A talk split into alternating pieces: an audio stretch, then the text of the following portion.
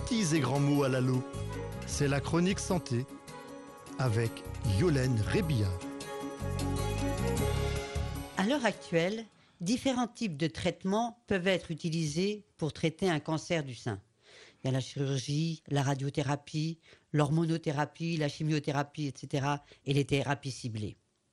Bien sûr, le malade à qui l'on vient d'apprendre qu'elle a ou qu'il a un cancer du sein est avant tout, me semble-t-il, désemparé, complètement traumatisé. Docteur Perrault, vous qui êtes gynécologue obstétricienne et présidente départementale de la Ligue contre le cancer, quel parcours de soins avoir Comment s'orienter? Alors, avant tout, il y a le dépistage, la femme aussi qui a trouvé un nodule et qui va faire sa mammographie. Et le gros problème, c'est après la biopsie. Lorsqu'on a trouvé un nodule et que l'on fait une biopsie et que le résultat de la biopsie tombe, il y a ce qu'on appelle la consultation d'annonce. Là, il faut conseiller toujours aux patients de venir accompagner parce qu'il ne nous entend plus une fois qu'on a prononcé le mot cancer. Il est en état de sidération totale. Et tout ce que l'on dit n'est pas imprimé.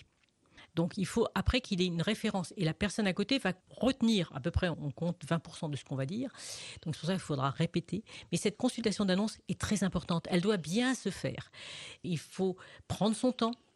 Il ne faut pas faire ça en un quart d'heure. Ça peut nécessiter trois quarts d'heure, une heure. Donc c'est très important. À partir de là, on annonce le programme, si je puis dire. Puisque après la biopsie, on ne sait pas tout. Donc dans tous les cas, il y a toujours à faire une chirurgie et une radiothérapie. Toutes les femmes qui ont un cancer des seins auront droit à ces deux gestes-là. Parfois, on est obligé de faire une chimiothérapie avant parce que la tumeur est trop importante. La plupart du temps, si la tumeur est petite, on fera la chimiothérapie qu'après et que si les ganglions sont atteints.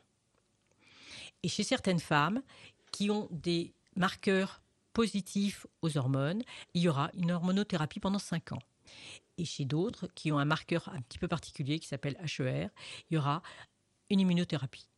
Qu'appelez-vous immunothérapie Eh bien, c'est des produits qui vont jouer sur le système immunitaire.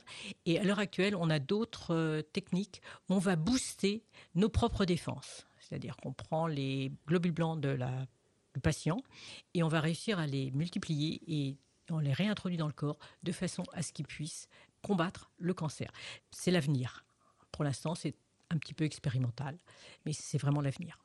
Donc là, vous nous parlez effectivement des techniques médicales. Mais pour essayer de combattre la douleur que peuvent avoir ces malades, douleur physique ou douleur psychologique, on parle beaucoup, effectivement, d'hypnose, de massage, j'en passe et des meilleurs. Que pensez-vous de toutes ces techniques non médicales? Les médecines alternatives viennent nous aider.